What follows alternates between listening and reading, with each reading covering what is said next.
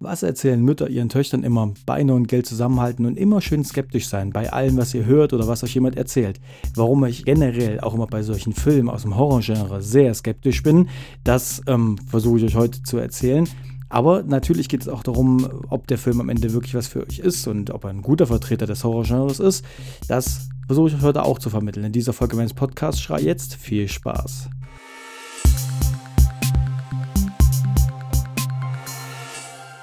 Und damit herzlich willkommen zu einer neuen Folge meines Podcasts. Heute geht es um den Film Mercy Black aus dem Jahre 2019. Have Mercy fällt mir dazu nur ein, aber das verstehen nur die Leute, die Fans von ASP sind. Egal. Auf jeden Fall ähm, Mercy Black. Ja, ein Film aus dem Horror-Genre und ein bisschen Mystery natürlich, wobei Horror auch ganz oft mit Mystery einhergeht, da ja Horror oft, äh, also Horrorfilme oft um Dämon, Dämonen und Geister und sowas gehen. Also oft eine Art Mystery auch dabei ist. Hier ist es ja im Prinzip letztlich genauso. Also es ist ein ganz klarer Horrorfilm, aber natürlich mit einem gewissen Mystery-Anteil. Und warum ich immer skeptisch bin, weil Horrorfilme immer schwierig sind, weil sie wollen natürlich das Rad immer wieder neu erfinden. Ja, weil meine Horrorfilme gibt es wie Sand am Meer mittlerweile. Und das sind sehr, sehr, sehr, sehr viele schlechte dabei und ein paar gute. Und deswegen immer sehr skeptisch, aber da ich ein großer Fan von der Horrorfilm, von dem Horrorfilm-Genre bin, gucke ich mir auch immer wieder Horrorfilme an, in der Hoffnung, hey, hoffentlich kommt da was Cooles rüber. In dem heutigen Film Mercy Black geht es um genau das. Oder besser gesagt um genau sie, es, Mercy Black. Es geht also um die Figur Mercy Black und es geht halt darum, was man ihr opfern muss, damit man, damit sie für, also damit man wunschfrei hat, keine Ahnung, damit man von ihr etwas verlangen kann. So im Prinzip. Es ist halt eine, eine Gegenleistung, was ja vollkommen okay ist. Eine Art Dienstleistung, die mit Blut bezahlt werden muss. So könnte man es vielleicht darstellen oder ja, erzählen. Und aber es geht nicht nur darum, also es geht nicht nur um die Figur, zumal man als Zuschauer lang, lange nicht weiß, ob die Figur am Ende wirklich real ist oder nicht. Das möchte ich ja auch nicht verraten.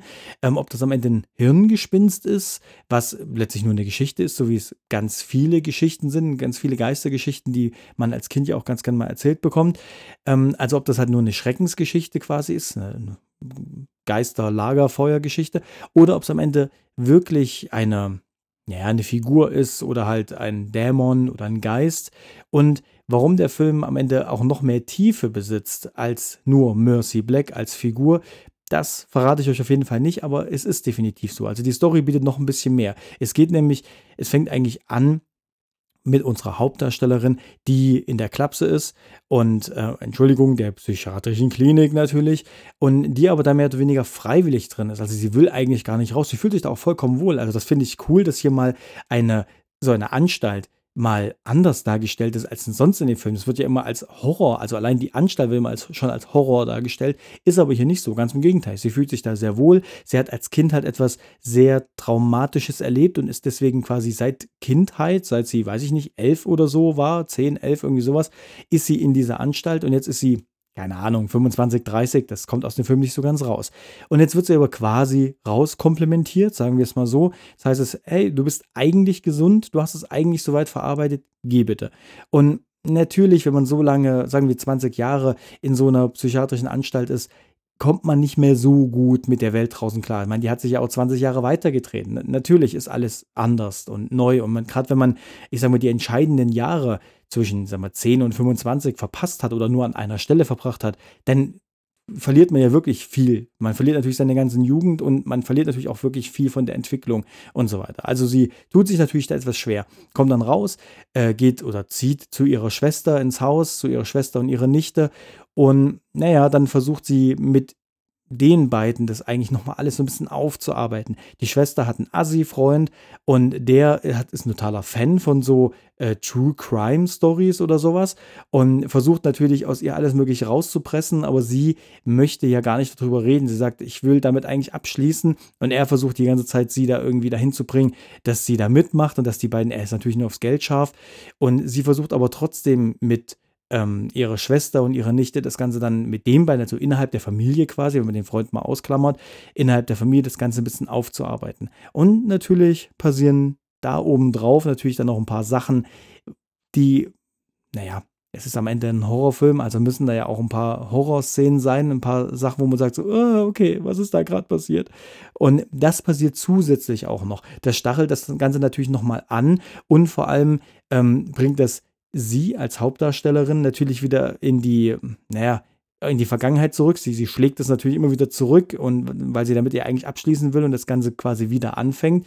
Aber es überträgt sich natürlich dann auch auf, ähm, auf Nichte und ähm, auf, auf die Mutter, also auf ihre Schwester. Die Hauptdarstellerin oder der Hauptcharakter Marina wird gespielt von Daniela, Daniela Penada, Peneda, Peneda, Peneda, keine Ahnung, vielleicht Spanisch. Und ähm, sie, finde ich, spielt auch sehr gut tatsächlich. Also das ist ja immer ein bisschen schwierig. Im Horrorfilm-Genre sind ja oft die Charaktere oder sagen wir die Darsteller jetzt nicht so herausragend, weil es ja oft für den Zuschauer es gibt ja einfach Zuschauer, die wollen nicht unbedingt eine geile Story oder irgendwas, sondern die wollen ja eigentlich eher so nur diese Horrorszenen, sage ich mal.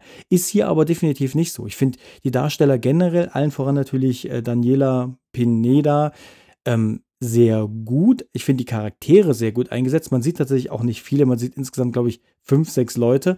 Mehr sieht man in den Filmen nicht. Also so gesehen ist er jetzt nicht vollgepackt mit, mit Menschen. Aber die Darsteller, die da sind, machen eigentlich, finde ich, einen sehr guten Job.